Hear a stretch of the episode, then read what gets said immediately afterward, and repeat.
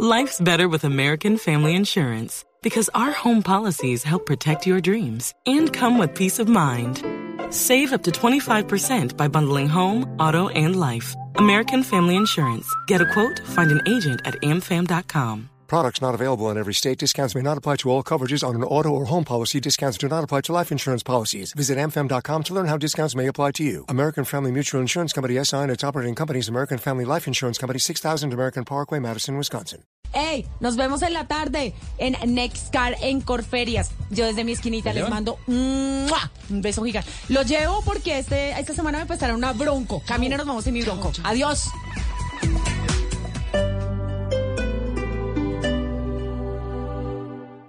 El momento. Seriously, who's blowing up my phone? Oh, yeah.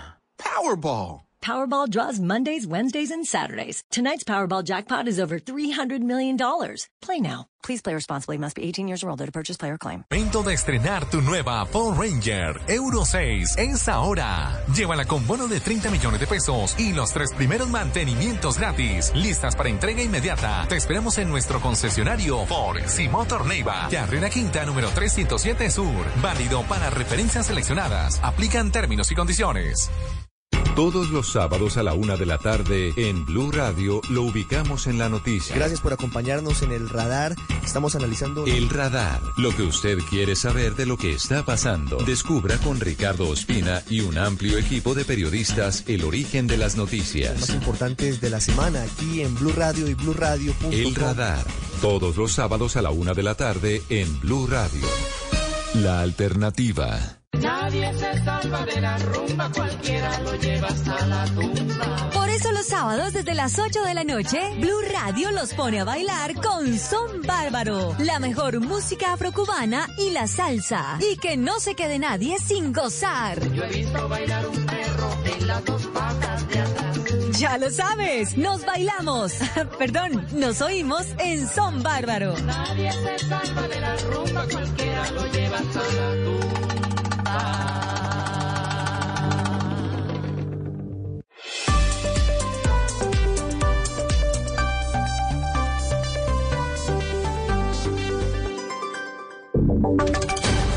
Voces y sonidos de Colombia y el mundo en Blue Radio y bluradio.com.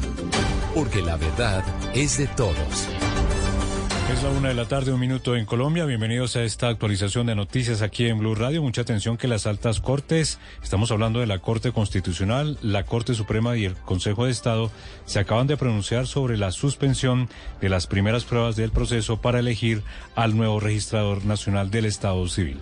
La respuesta de las Cortes, Mateo Piñera. En Lobodan, en un comunicado, los presidentes de las altas cortes explicaron que hoy fueron convocados los aspirantes al cargo de registrador nacional, tal como lo establecía el calendario, pues debían presentar sus pruebas de conocimiento y competencias. Cuando se estaba realizando la primera prueba, se presentó una falla del sistema en algunos computadores y por motivos de transparencia, dicen ellos, se decidió aplazar la prueba. Justamente la directora de la MOE, Alejandra Barrios, pues ya está haciendo algunas recomendaciones, algunas sugerencias tras lo sucedido. Conociendo cuál es el problema que se presentó, cuál es la solución que se le está dando y hacer una prueba, un simulacro. Antes del examen, este simulacro, y lo que te señalaba, no solamente invitar a la MOE, invitar a otras organizaciones que tienen interés en el tema, pero también a los partidos políticos. El registrador registradora tiene que ver con las organizaciones políticas y estas tienen que estar seguros que se esté eligiendo a la persona idónea. Informan los presidentes de las altas cortes que este lunes darán a conocer la fecha para la reprogramación de la prueba y ya se solicitó un informe técnico al desarrollador del programa para poder hacer una auditoría y garantizar de esta manera que esta situación no se vuelva a presentar. Entre tanto, las autoridades en Mocoa, en el departamento del Putumayo, activaron un plan candado para capturar a los responsables de la masacre de cuatro personas en el barrio mm, San Fernando. Hubo consejo de seguridad. Nicolás Ramírez. Tras un consejo de seguridad en donde se encontraba el comandante de policía de Putumayo, el comandante del Ejército Nacional de Putumayo, representantes de la Fiscalía, la Gobernación de Putumayo y otros otras entidades, se activaron varias medidas de seguridad para dar con los responsables de esta masacre. La principal medida es la instalación de un plan candado. El alcalde encargado de Mocoa, Leonardo Salazar, habla sobre la medida. Vamos a seguir con el tema del plan candado. Tenemos también un plan choque de 360, en el cual venimos eh, desarrollando ya hace aproximadamente cinco días. Vamos a seguir con este plan choque y también hacer patrullajes de parte del Ejército Nacional. La investigación avanza con varias hipótesis. La principal es un posible caso de ajuste de cuentas tras el homicidio de una persona en la vía Mocoa Villa Garzón en los últimos días. Y el gobierno y por supuesto las autoridades lideran la investigación para esclarecer la muerte, el asesinato de la candidata al Consejo de Jamundí, Claudia Ordóñez. Alejandro Muñoz en Cali.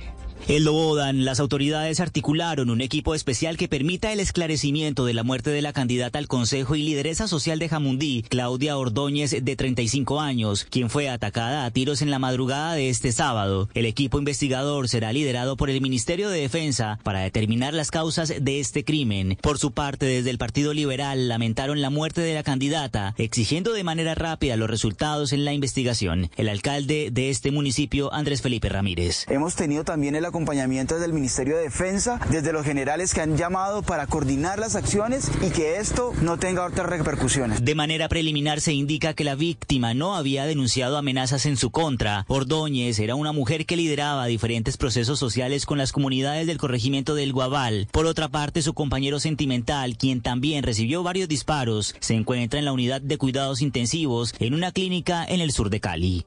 Y cambiamos de tema porque 19 personas heridas, entre ellos 5 menores de edad, es el balance que entregan las autoridades del accidente de un bus en la vía hacia Ruitoque en el municipio de Florida Blanca, en el departamento de Santander. Vamos a estar muy atentos a esta noticia. Y en deportes, la Federación Española de Fútbol, mucha atención, tiene un nuevo presidente interino. Pedro Rocha va a asumir el cargo en reemplazo del sancionado Luis Rubiales. Juan Carlos Cortés. La Real Federación Española de Fútbol confirma que será Pedro Rocha, Junco, actual vicepresidente adjunto a la presidencia, quien asuma a la presidencia durante la suspensión de Luis Rubiales por la FIFA. La Real Federación Española de Fútbol señala que la comunicación de la FIFA llegó en la mañana de hoy. La federación anuncia que cumple la orden del máximo órgano del fútbol mundial y nombra al sustituto de Rubiales, dado que a partir de ahora pasa a estar suspendido durante al menos 90 días. El comunicado de la Real Federación Española dice que ha recibido la notificación de la Comisión Disciplinaria de la FIFA de suspensión provisional del señor presidente Luis Rubiales, mientras se tramita el expediente disciplinario. Rubiales ha manifestado que se defenderá legalmente en los órganos competentes y confía plenamente en las instancias de la FIFA y reitera que de esta manera se le da la oportunidad de comenzar su defensa para que prevalezca la verdad y se demuestre su completa inocencia. La primera decisión de Rocha fue retirar el último comunicado de la Federación contra la jugadora Jenny Hermoso y que buscaba argumentar que el beso de Rubiales en la boca de la jugadora en la premiación de la final había sido consentido. Here's to feeling that we belong and feeling part of something bigger. Here's to being there for each other and finding friends who become family. Here's to the talkers, the listeners, and the cooks. Absolutely the cooks. Here's to the ones we can't imagine not knowing. And here's to all the wonderful and powerful things that happen when we come together. Here's to us, all of us. To learn more, visit mychinet.com. ¿Buscas trabajo? Puedes que veas promesas de empleo, mucho dinero o trabajo que puedas hacer desde casa. Pero si tienes que pagar antes de que te ayuden a conseguir el trabajo, eso es una estafa. Los verdaderos empleadores con trabajos reales no te hacen pagar para que te contraten y nunca garantizarán mucho dinero por poco esfuerzo. Eso siempre es una estafa. Si alguien te dice que pagues dinero para ganar dinero, repórtalo a la Comisión Federal de Comercio, la Agencia Nacional de Protección del Consumidor, en reportefraude.ftc.gov. Un mensaje de la Comisión Federal del Comercio. Análisis, realidad, información en El Radar. Los hechos más importantes de la semana analizados a fondo. El eco de los acontecimientos. Un recorrido por lo que dice la gente con Ricardo Ospina. Aquí comienza El Radar en Blue Radio, la nueva alternativa.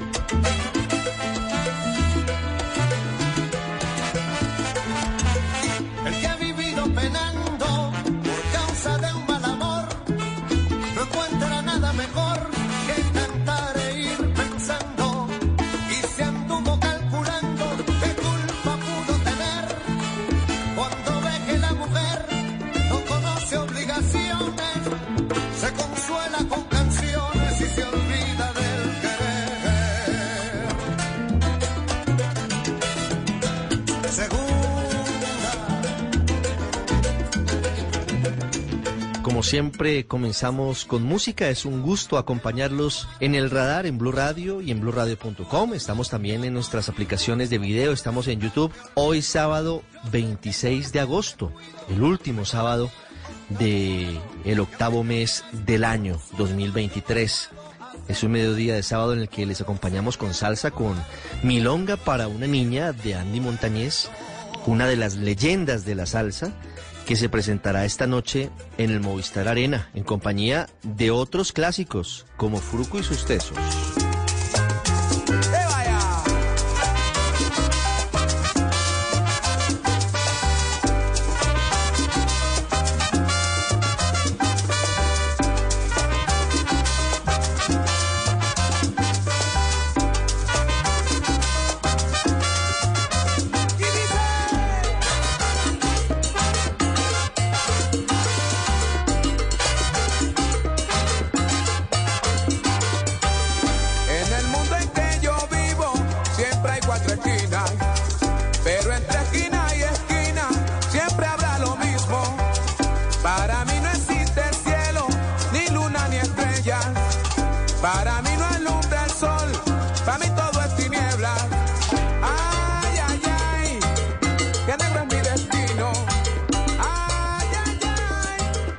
El Preso es una canción sin duda infaltable en cualquier colección del género.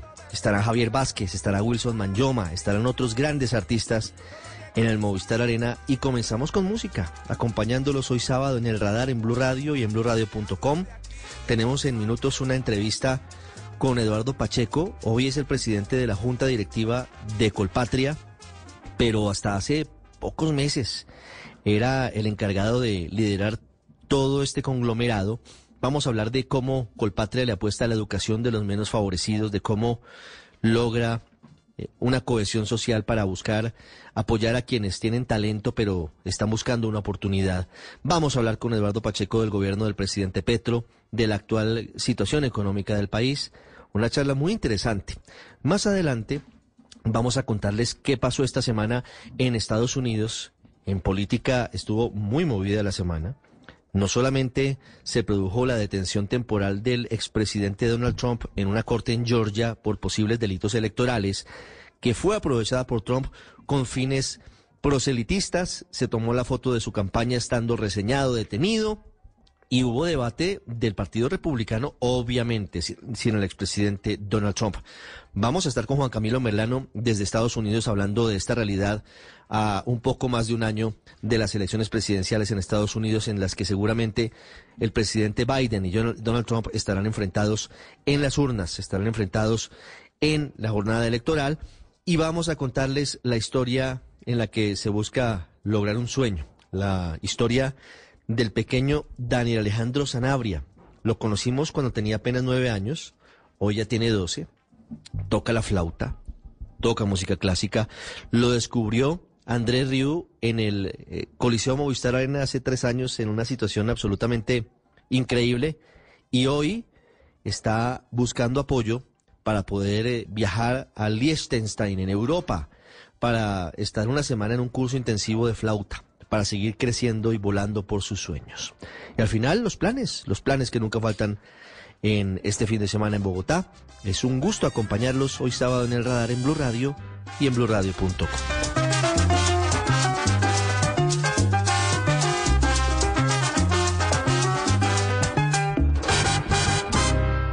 Usted está en El Radar en Blue Radio.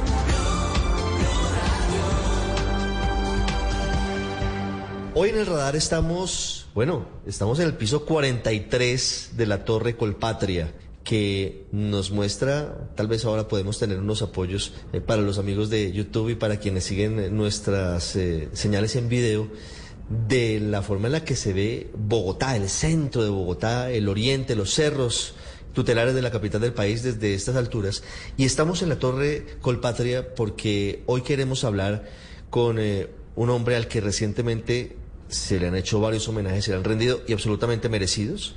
Hasta hace muy pocos meses tenía sobre sus hombros casi que la total responsabilidad de dirigir el grupo Colpatria. Lo ha llevado a una transformación muy importante ahora empieza y ya se ha dado un periodo de transición y hoy es el presidente de la Junta Directiva de Colpatria, que no solamente es una de las más importantes empresas bancarias de Colombia, sino que tiene además una arista muy importante relacionada con el apoyo a la educación, a la educación sobre todo de los jóvenes talentosos que necesitan una oportunidad, que a veces se requiere ese empujón inicial para iniciar eh, una carrera ascendente en muchos aspectos. Y, y- y recientemente, en estos últimos días, se dio la inauguración de un edificio del que ya vamos a hablar de la Universidad Minuto de Dios en la localidad de Ciudad Bolívar, en el sur de Bogotá. Está con nosotros el presidente de la Junta Directiva de Colpatria, el doctor Eduardo Pacheco, con nosotros hoy sábado en el radar. Doctor Pacheco, bienvenido. Muchas gracias por estar con nosotros. No sé, muchas gracias por tenerme aquí y estoy a disposición de ustedes. Bueno, quiero preguntarle inicialmente cómo ha sido esa transición, e- ese, ese, eh, aunque lo veo aquí todavía absolutamente presente en Colpatria. Usted estuvo hasta tal vez el año pasado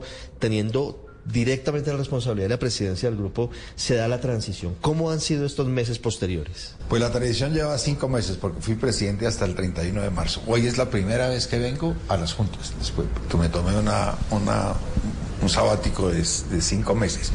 Entonces las cosas van bien, es, es un cambio en la vida, es un cambio en la responsabilidad. Pero yo le trabajé mucho al gobierno de Colpatria y estoy contento y creo que las cosas van funcionando como corresponden. A todos nos llega una hora en la vida de movernos. ¿Cómo ha sido la experiencia de presidir la Junta Directiva sin estar directamente en, en todos los temas? Pues como le contaba, hoy fue el primer día. El primer Hoy fue día. la ¿Y primera. ¿Cómo le fue? ¿Cómo le no, fue me fue bien. Tenemos una agenda, estamos, tenemos concierto, tenemos consenso sobre lo que es la agenda de Colpater, las, los retos que tenemos, las oportunidades que tenemos. Yo estoy contento, estoy satisfecho. Estoy contento y satisfecho también con haberme tomado la decisión de retirarme. Todo tiene un tiempo y uno tiene que saber moverse. ¿Y cómo se llega a la decisión, que a veces no es fácil, Eso de- eso del la- momento de, de que uno debe decir salto del barco, termino, hasta aquí llegué? Y yo creo que es una cosa que uno siente, ¿sabe? Y uno, y uno tiene que ser balanceado con su conciencia. Porque obviamente que haberme quedado aquí más tiempo, pues hubiera sido como, ¿no? Y hay platica, y hay sueldos, y hay cosas, y hay... Eh, esta es una vida distinta, pero yo creo que es, es lo que el corazón y lo que la conciencia le, le dice a uno. Y yo llegué a la conclusión que yo no era la persona ni el inspirador para la, para la Colpatria del año 2050. Hay jóvenes que sí tienen esa capacidad, uno ya le pasó. ¿Hacia dónde, hacia dónde va el sector bancario, hacia dónde va el sector de, de la construcción, hacia dónde van las fintech, hacia dónde van los negocios que están vinculados con Colpatria? Esa visión hacia 2050, ¿cómo, cómo se la imagina y hacia dónde cree que va todo esto? Cuando uno mira la, la, la Colpatria en el 2050, obviamente está el, banco, el negocio de los bancos, es un banco que se ha venido a menos en una forma impresionante. Esta mañana tuvimos una reunión precisamente donde comparar el valor de los bancos, no solamente en Colombia, sino en el mundo. De- sobre cuando hicimos el negocio con Scotia hoy, los bancos pueden valer hoy en día la mitad, el 40% de lo que valían hace 10 o 15 años. ¿Y por qué se ha reducido ese valor de los bancos? Creo que en, en- en los negocios y en las industrias tienen sus, sus subidas y sus bajadas. Eh, la, la valoración de los bancos está en mínimos en, en muchas partes. Hoy, esta mañana consultábamos con un experto que, que decía que el Banco de Colombia se está vendiendo a cuatro veces utilidades. Cuando nosotros hicimos el negocio con Scotia, creo que el precio fue 15 veces utilidades. Entonces los precios han cambiado importantemente. Me pregunto usted por la vivienda. Obviamente las tasas de interés, la subida de las tasas de interés ha sido violenta para la gente. El, el nivel de desestimientos puede haber llegado al 40%. Eh, creo que este gobierno se está volviendo consciente que en la medida en que la economía se pare, la vivienda es de las pocas cosas que rápidamente puede llevar mano, no la más calificada, a trabajar. Eh, siento que los subsidios están empezando a mover.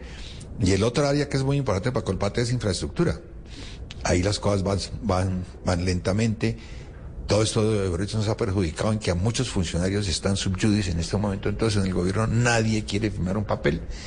Y en algún momento hay que pegarse una sacudida porque la infraestructura es otra de las cosas que está ahí. Está la, otra cosa es el gobierno tiene la plata, ¿no? Este gobierno está de- de- en, en liquidez la tiene. Como hacer un consenso entre las distintas entidades, los, los ambientalistas, los de las carreteras, los técnicos, para que movamos la agenda de, de la infraestructura. Siento que se está moviendo más lentamente que la de la vivienda. Pero son tiempos, yo, yo decía el otro día, la empresa privada no está de moda en este gobierno. Y yo sí siento que nosotros tenemos que defender eso. La empresa privada es el gran generador de empleo de este país y no compañías como Colpatria. No me acuerdo bien, el 60% del empleo en Colombia está en empresas de menos de 200 empleados. Y yo ya, llamaba la atención a esa reforma laboral. ¿Qué le pasa a esas compañías de 200 empleados, de 10 empleados, cuando usted le aumenta los, los costos así? De golpe se acaban. Y pienso que en esas reformas hay que pensar mucho en esa gente y no tanto en las compañías grandes que tienen más forma de defenderse. Sí, doctor Pacheco, le pregunto por esto que usted menciona porque al final es lo que está pasando en el país y es una serie de circunstancias que están llevando a, a que se presenten situaciones como las que estamos hablando, las tasas de interés subiendo, lo cual desestimula el consumo, esto hace que se lleve a un efecto dominó y retomo una frase que usted dice, la empresa privada no está de moda en este gobierno. ¿Cómo le ha ido a Colpatria con el gobierno actual? No, nos ha ido bien, no. nosotros no tenemos, pues, yo creo que primero que todo hay que tener un respeto por la institucionalidad de Colombia. Eh, en algunos frentes en algún momento llaman a que el presidente se tiene que ir. Yo, llamo, yo le he llamado a los empresarios para que sea exactamente lo contrario. Elegimos un presidente, Gustavo Petro, hasta el 7 de agosto del 2026. Hay que cumplir ese periodo que porque tengamos un presidente que piensa distinto a lo que hemos tenido ahora, pensemos en cambiarlo. Eso sería absolutamente nocivo. A este presidente hay que respaldarlo, apoyarlo. El otro día que hablé en el Minuto de Dios, precisamente le hice una invitación, convoca al sector privado, presidente. Yo le garantizo que los cambios que usted quiere hacer, que muchos estamos de acuerdo con cambios. Esta sociedad no es una sociedad justa. Esta no es, una sociedad donde mucha gente no tiene unas oportunidades básicas. Pero pónganos a nosotros a hacer el trabajo y verá que se lo hacemos antes del 7 de agosto del 2026. El éxito de él puede estar en las manos del sector privado que haga las cosas a la velocidad que él no tiene capacidad de hacerlo en el Estado. Sí. Eh, usted habla de, ese mensaje que le manda al presidente Petro y me lleva a preguntarle por eh, el evento reciente en el que se hizo la inauguración del edificio Rafael García Herreros en la localidad de Ciudad Bolívar de la Universidad Minuto de Dios. Estuvo la primera dama Verónica Alcocer. Eh, el mensaje fue enviado al presidente Petro a través de la primera dama, digamos, usted pudo hablar con ella. en el evento se, además, ella habla de esa importancia de que todos estemos trabajando juntos en pro de lo que necesita el país, porque al final ese esfuerzo de ese edificio al que usted ya me va a hablar, y ya tenemos imágenes también para, eh, contarles a, quienes nos acompañan en nuestras emisiones, eh, es un esfuerzo de todos. Está el sector público, está el sector privado, está Colpatria, está la universidad, está la sociedad jalando para el mismo lado. Pues yo creo que ese es un ejemplo, muchos, si tuviéramos más ejemplos como ese sería una belleza. Y retomo lo que usted me decía de la presencia de la primera dama. La primera dama en lo que hablé con ella y cuando se paró a hablar, que pidió ella que hablar, habló de amor y habló de lo distintos que somos y pues que cada uno tiene su personalidad, cada uno tiene su ancestro, su genética, pero que cómo hacíamos para que nos fuéramos menos, menos, menos conflicto, más amigable, pongámonos de acuerdo a unas cosas y unos programas básicos. Ese fue el mensaje de ella. Yo me llevé una grata sorpresa de que ella esté hablando así. Ojalá que eso trascienda. No, por supuesto.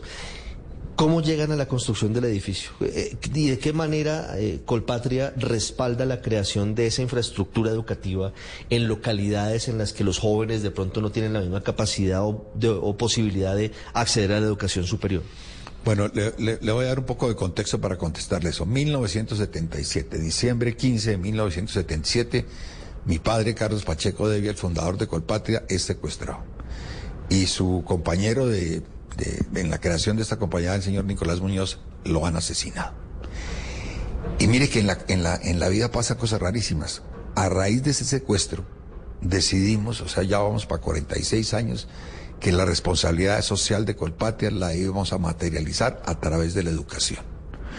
Y entonces empezamos con unos programas con la Universidad de los Andes, donde llevamos cuarenta y pico de años en la Universidad de los Andes, que somos los mayores donantes de la Universidad de los Andes. Becas, becas en los Andes. Becas en los Andes. Usted decía, para personas brillantes y necesitadas, porque todo lo que hacemos nosotros es educados, inquietos y que tengan la necesidad. ¿Podría ser eso un poco el precursor del Serpilo Paga que vino muchos años después? Ah, claro. de ahí viene el precursor.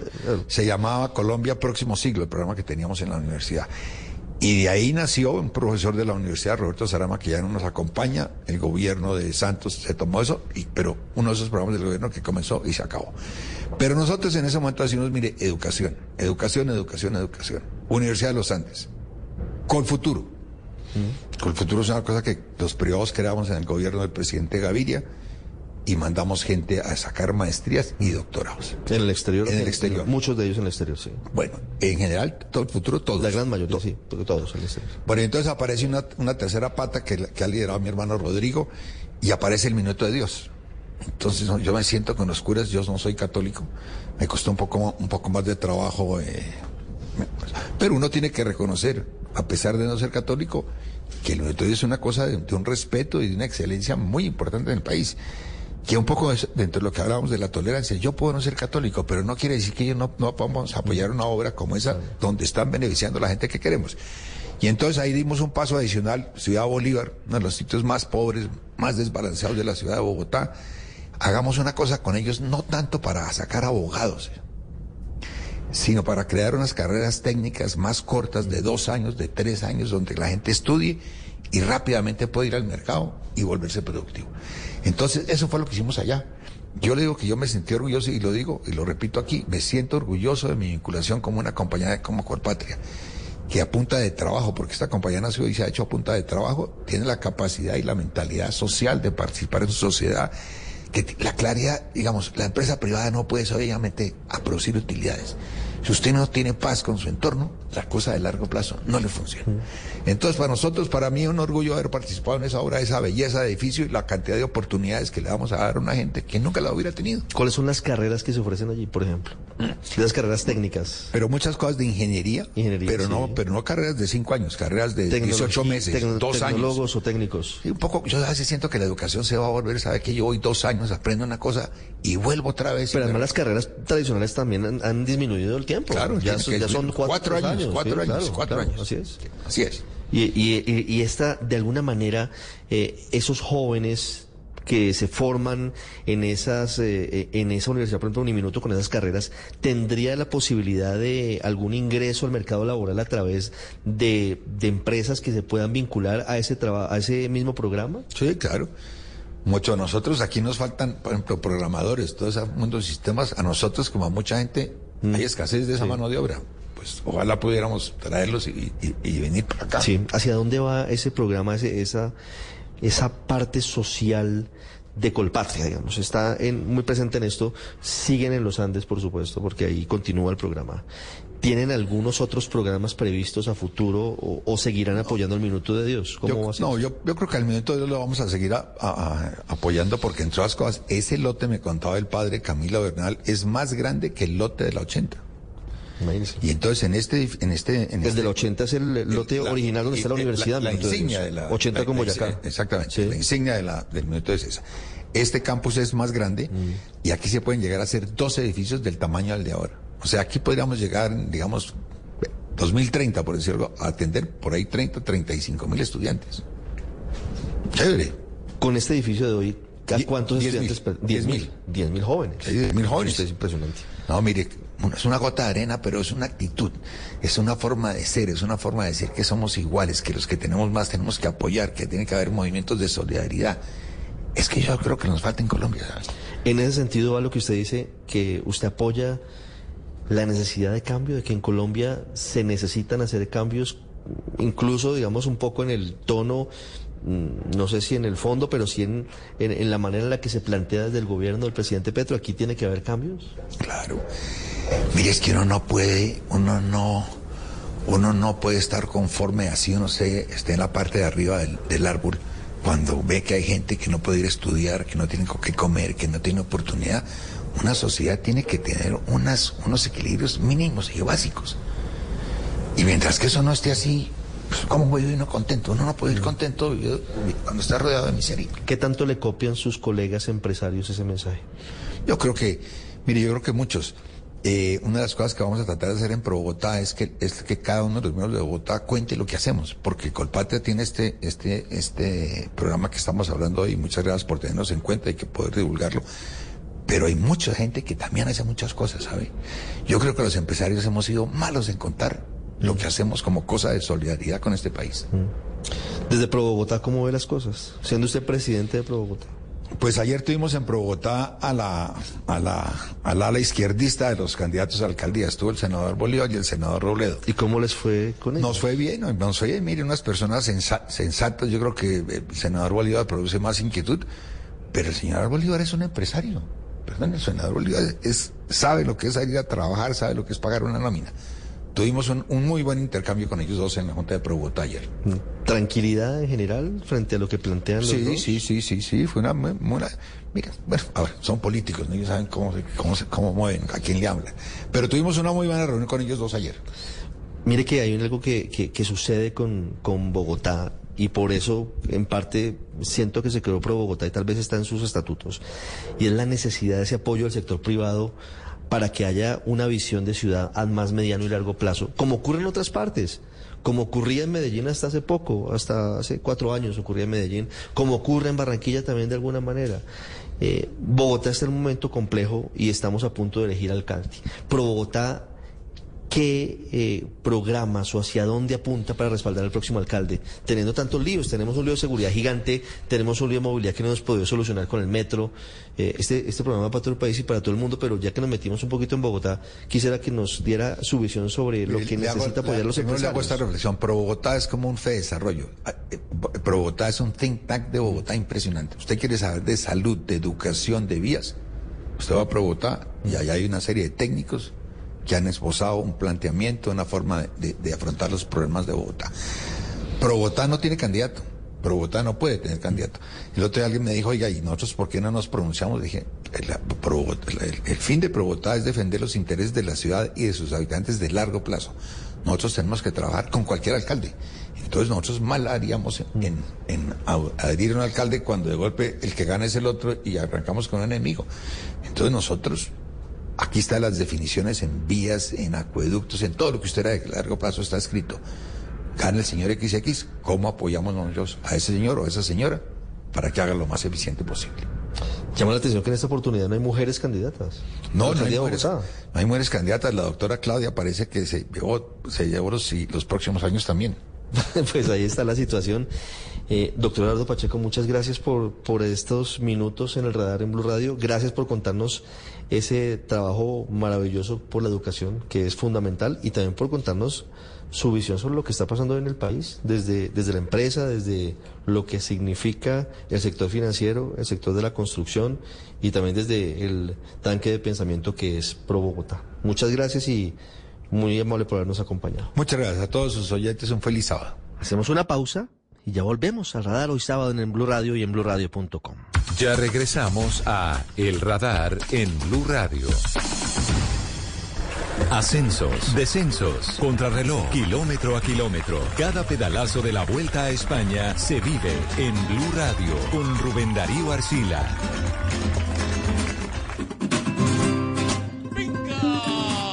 ¿Qué tal amigos? ¿Qué tal? Aquí está la primera etapa de la Vuelta a España. Bienvenidos a esta carrera que terminará el 17 de septiembre y que tiene toda la montaña que se imagine la contrarreloj de 25 kilómetros en Valladolid y esta del día de hoy, donde parece que puede presentarse una sorpresa. El Movistar a punto de llegar a meta. El Movistar de Ine Rubio, Pepe Garzón, podría colocar aquí un ritmo feroz y atención poner el mejor tiempo en meta. Le quedan 29 segundos. Pepe Garzón. Así es, mi querido Rubencho, allí está el equipo del Movistar.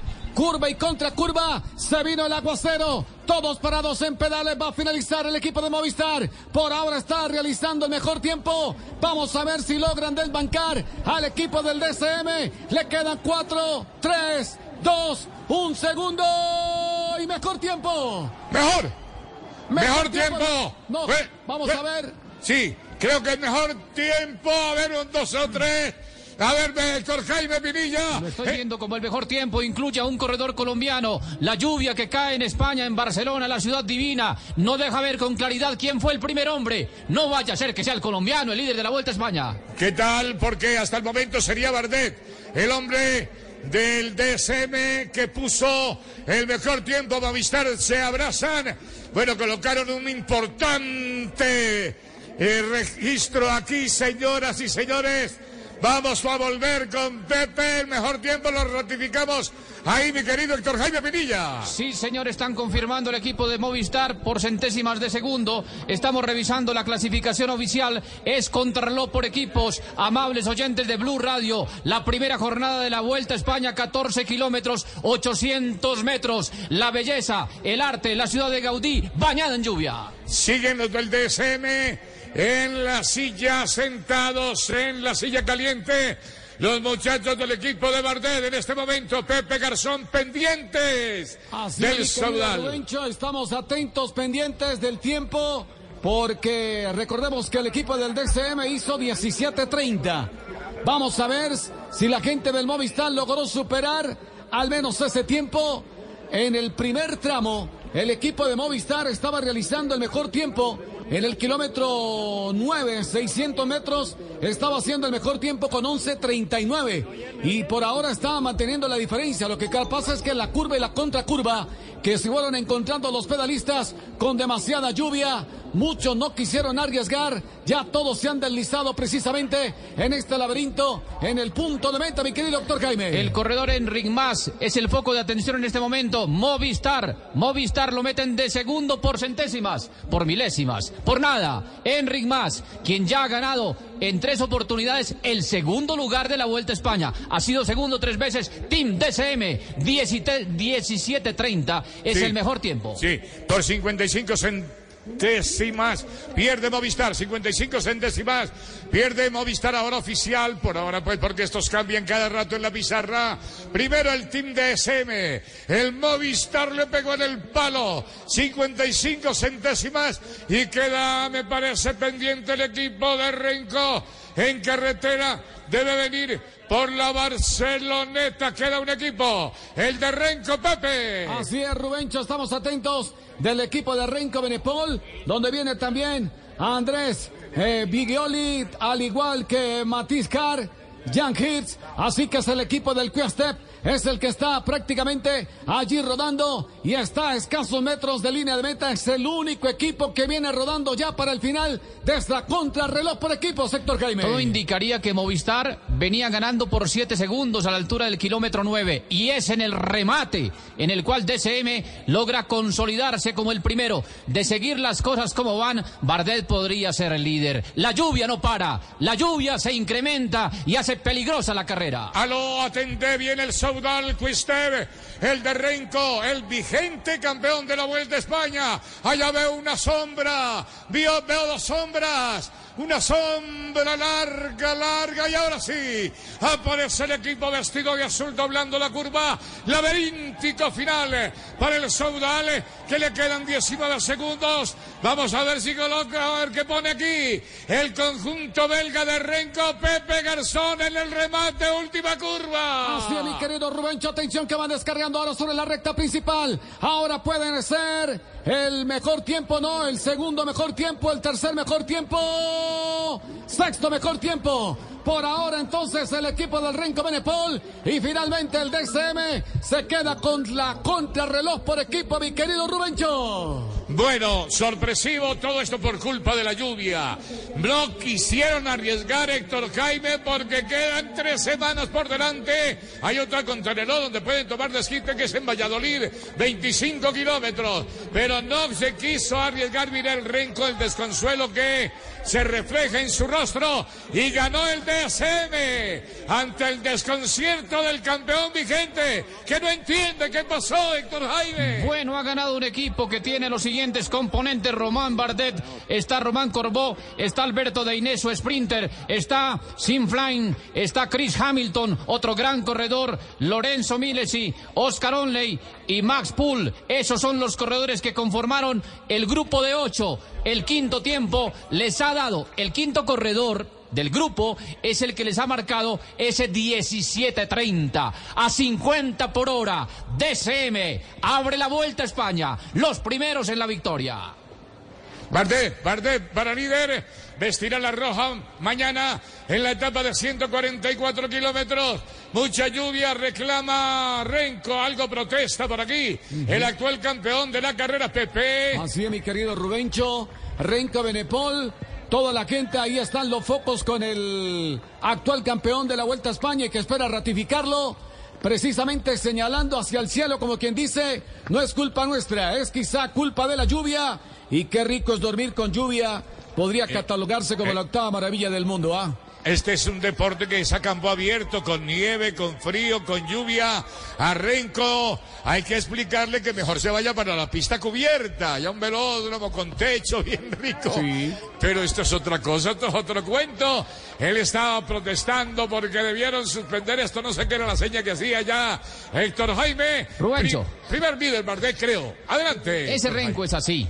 Hay que acostumbrarnos a esa clase de deportistas. A él no le gusta el silencio, le gusta la espectacularidad. La lluvia era para todos, amigo Renco. Si a usted le llovía, a los demás también. Y ha ganado DCM. Vamos a confirmar el liderato aquí frente a la maravilla de la humanidad, este patrimonio arquitectónico sensacional que nos están mostrando las obras de Gaudí en Barcelona.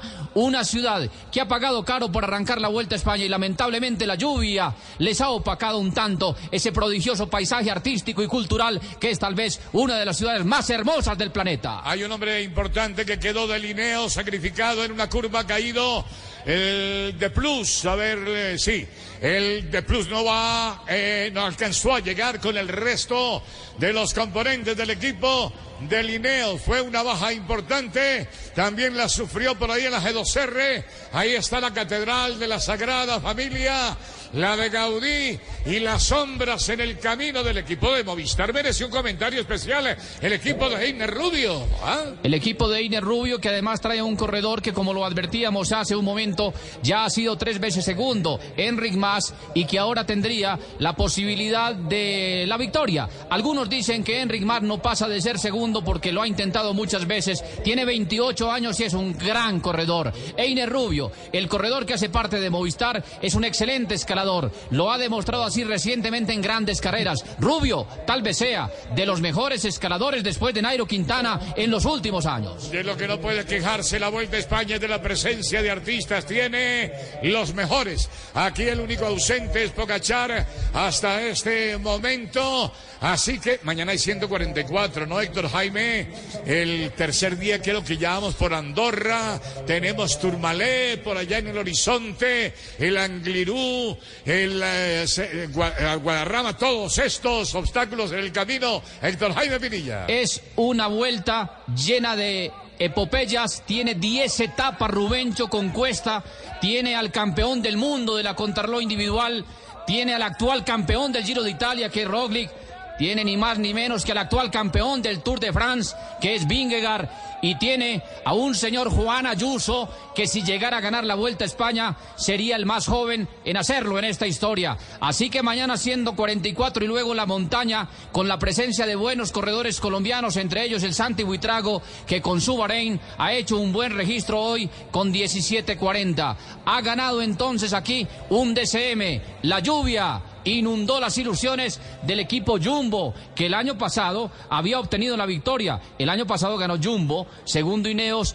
y tercero el Quick. Este año, derrotados los favoritos, DCM es ganador. Con Bardet al frente como líder, dueño de la camiseta roja, partirá el francés en el día de mañana. Muy amable, muchas gracias. Aquí les acompañamos con Pepe Garzón, Héctor Jaime Pinilla y Rubencho en la primera etapa de la Vuelta a España. Y olé, buena suerte y buen camino. Ascensos, descensos, contrarreloj, kilómetro a kilómetro. Cada pedalazo de la vuelta a España se vive en Blue Radio con Rubén Darío Arcila.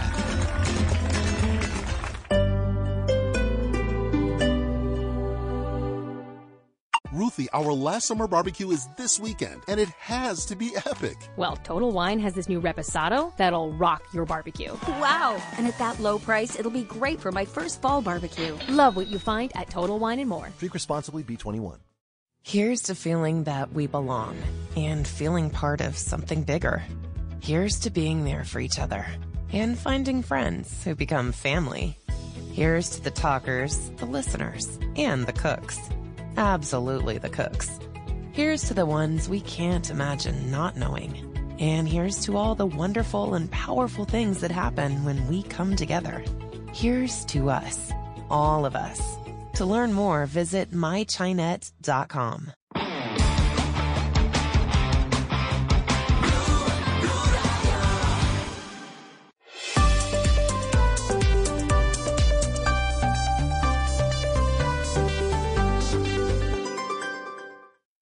Volvemos con El Radar en Blue Radio. Volvemos y de inmediato nos vamos a los Estados Unidos con Juan Camilo Merlano y la agitada semana política en Estados Unidos para el Partido Republicano, con la entrega del expresidente Donald Trump ante la justicia en Georgia, con el aprovechamiento político que tuvo, con su nuevo mensaje en la red social X, antes Twitter, que fue destacado por el dueño de esta red social, Elon Musk, y con el debate republicano que estuvo edulcorado, sin azúcar, sin el expresidente Donald Trump. Juan Camilo Merlano, ¿cómo se mueve la política en los Estados Unidos? Ricardo, desafiante, totalmente serio. Es probablemente la foto que más se compartirá de Donald Trump en la historia. Protagonista de portadas en distintos medios del mundo, pero también de una agresiva campaña de marketing de Trump y su equipo para recaudar fondos, que arrancó con el sorpresivo regreso de Trump a la antigua Twitter, ahora red social X, en donde no escribía desde enero del 2021. Volvió con una publicación de la foto acompañada de los mensajes interferencia electoral y nunca te rindas. Ese último mensaje de nunca rendirse se convirtió ya en una línea publicitaria. Camisetas con la foto policial de Trump a 34 dólares, pocillos, portavasos y hasta stickers para vehículos. Todo hace parte de la estrategia para presentarse como víctima de una persecución política y judicial. Esto es una parodia de justicia, aseguró Trump antes de regresar a su club en Nueva Jersey luego de su entrega. Fue una entrega que se dio tan solo un día después de que los reflectores estuvieran puestos sobre el primer debate de candidatos republicanos al que Trump no asistió. En total, ocho de ellos, 12.8 millones de personas vieron el debate transmitido por Fox News, que tuvo un protagonista inesperado, el candidato millennial de 38 años, Vivek Ramaswamy. Let us be honest as Republicans. I'm the only person on the stage who isn't bought and paid for, so I can say this. Quien encendió el debate al asegurar que era el único candidato que no estaba comprado y que podía hablar libremente. Fue Mike Pence quien primero le respondió. We don't need to bring in a rookie. We don't need to bring in people without experience. Llamándolo novato y que el pueblo estadounidense tenía que elegir a alguien con experiencia. Entre los candidatos, solo una mujer, Nikki Haley, quien también fue protagonista. Es provida como los demás candidatos, pero pidió respeto por las mujeres. And can't we all agree that we are not going to put a woman in jail or give her the death penalty if she gets an abortion? Podemos estar de acuerdo en no mandar a la cárcel a una mujer o darle la pena de muerte por practicarse un aborto, se preguntaba. Trump, el gran ausente, también fue parte del debate. A excepción de dos candidatos, todos alzaron la mano indicando que apoyarían al expresidente, aún si es condenado, pero si es elegido como candidato por los votantes republicanos. En Washington, Juan Camilo Merlano, Blue Radio. Usted está en el radar en Blue Radio. Hoy en el radar tenemos a un invitado muy especial. Seguramente algunos de ustedes recuerdan lo que pasó en el 2019 en el Movistar Arena, en el Coliseo de Eventos en Bogotá. Se presentó André Rieu, uno de los eh, más importantes artistas de música clásica que recorre el mundo con todo su repertorio. Y ese día, un viernes, se presentó una falla eléctrica en el Movistar Arena. Y hubo un momento de incertidumbre porque no se sabía si el concierto podía o no podía continuar. Y en ese momento, desde la parte alta de las graderías del Movistar Arena se empezó a escuchar la entonación, si no recuerdo mal, de Colombia Tierra Querida en flauta. De pronto me equivoco en la canción, pero sí era una interpretación en flauta. Andrés Riu se da cuenta, Andrés Riu le pide a sus eh, asistentes que vayan, yo no recuerdo si Andrés Riu fue hasta allá, pero él trae a ese flautista del público, ese flautista era un niño de apenas nueve años de edad. Daniel Alejandro Sanabria, que termina montado en el escenario con Andrés Riu en el Movistar Arena y termina en el concierto como uno de los músicos adicionales de este artista.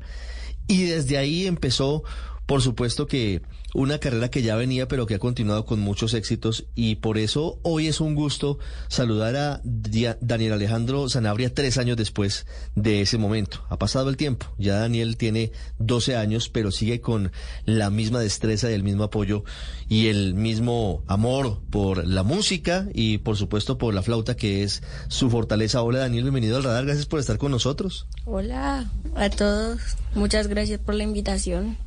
¿Cómo va esa flauta? ¿Cómo va el aprendizaje del instrumento? Eh, bien, sí, señora, ahí he estado estudiando, eh, preparándome. preparándose. Recuerdo que en ese momento entrevistamos a Daniel en el Movistar Arena después de la presentación y fue, fue mágico ese momento, Daniel. ¿Qué pasó después de, ese, de esa presentación, de ese momento? Eh, pues eh, eh, me contactó la Fundación Caquique eh, y me consiguió un maestro que es el maestro Rafael Aponte, que es la primera flauta de la Sinfónica de Colombia. Entonces con él he estado teniendo clases durante estos años, he estado... Eh, preparándome, he estado concursando. Eh, el año pasado me quedé de segundas, me gané el segundo puesto del concurso Cobo de Oro. Eh, me gané el concurso de jóvenes solistas y eh, este año en febrero estuve en el Teatro Colón bajo la batuta del maestro Andrés Orozco Estrada. Imagínese, uno de los más importantes directores de orquesta de Colombia, Andrés Orozco Estrada.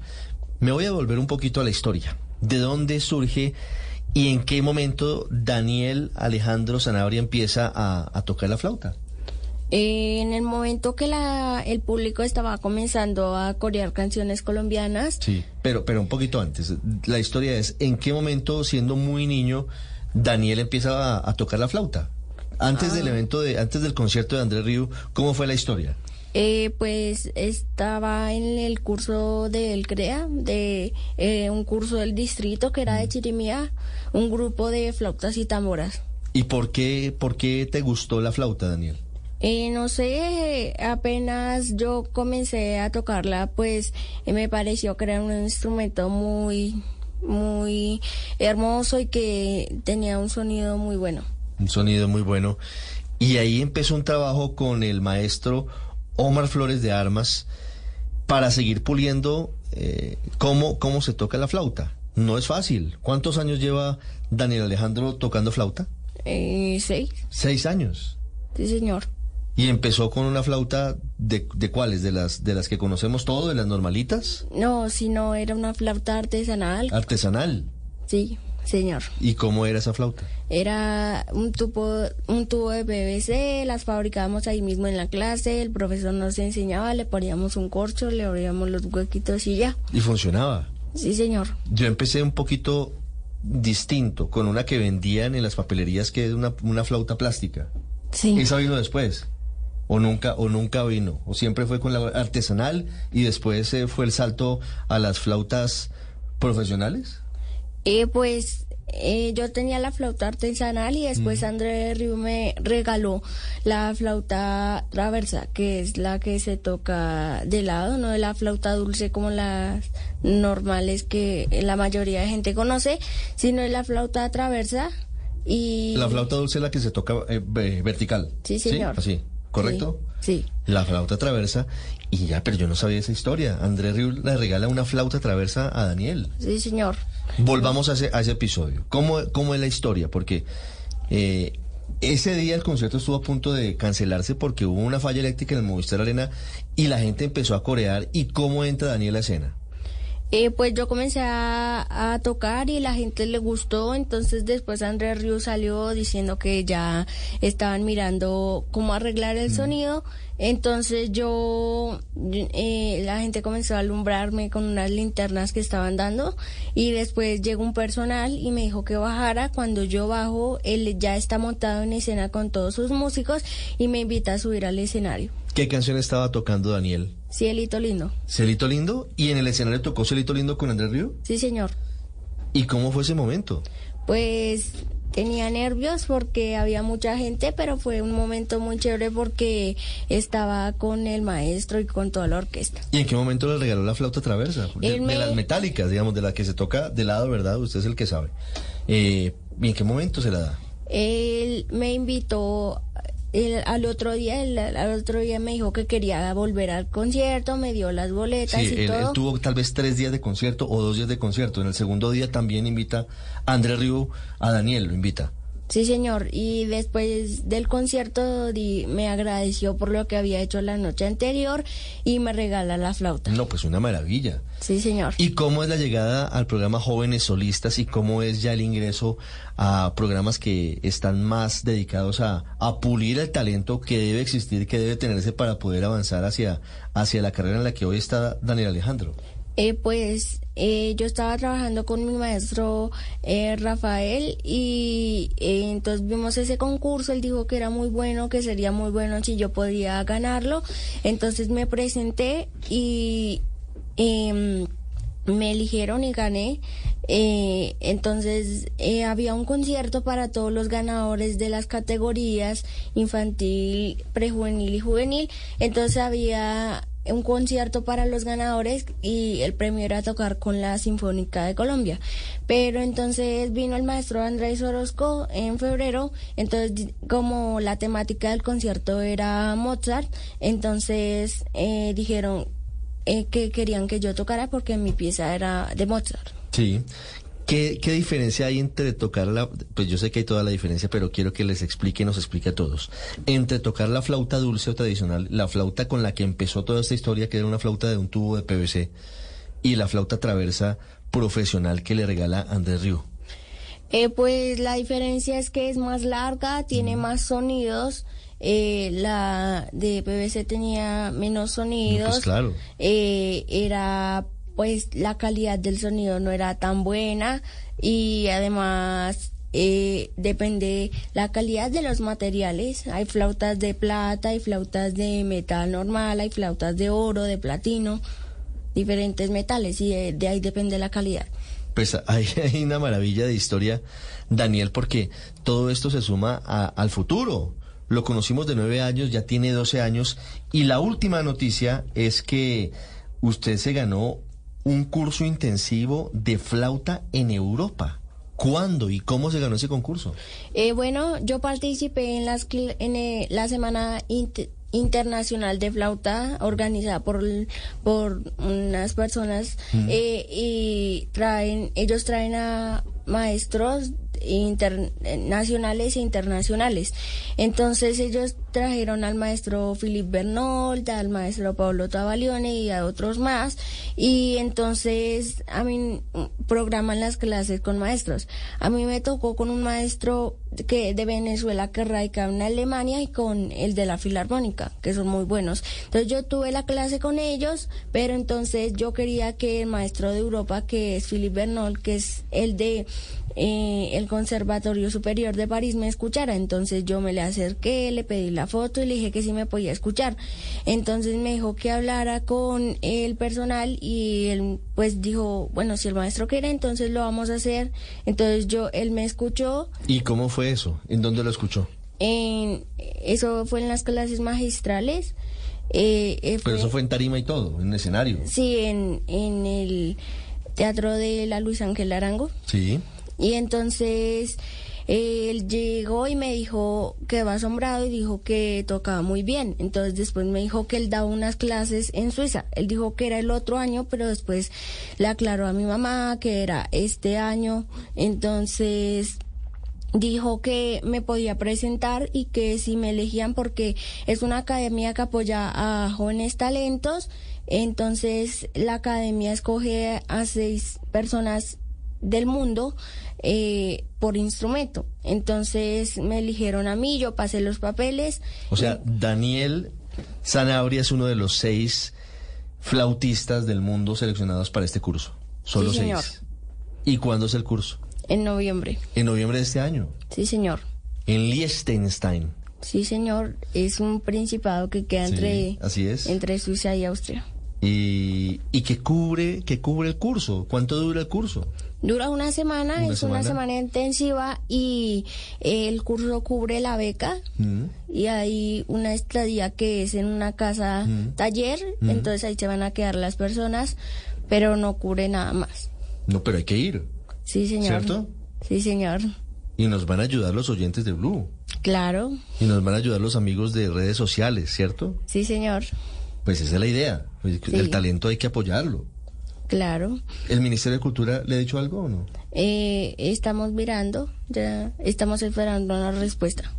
Pues ojalá sea positiva, pero y si no es positiva, hay que buscar la manera de viajar. Sí, señor. Por supuesto. ¿Quieres viajar? Sí, señor. Yo invito a todos los oyentes a que me puedan apoyar porque yo estoy orgulloso de representar a Colombia y a Latinoamérica. Pues eh, no es muy usual que lo hagamos, pero esta merita toda la cuña. Voy a hacerla con mucho gusto. Voy a dar el Baki, voy a dar el número telefónico del contacto de la mamá de Daniel para que yo sé que aquí ahí nos están oyendo y nos están viendo muchas personas que están dispuestas a ayudarle a Daniel a cumplir este sueño de una semana en una de las mejores academias musicales de Europa para seguir avanzando en el sueño de, de seguir trabajando por tocar de la mejor manera la flauta traversa. El Vaki es https dos puntos slash slash vaki.co slash es slash vaki slash Dani con una sola N e Y, Dani Flautista, Dani Flautista. Vamos a ponerlo ahora en los caracteres aquí en, en, el video para que sea más fácil porque es un poquito enredado. Y el contacto de la mamá de Daniel para que ustedes le escriban si tienen el buen corazón y la intención.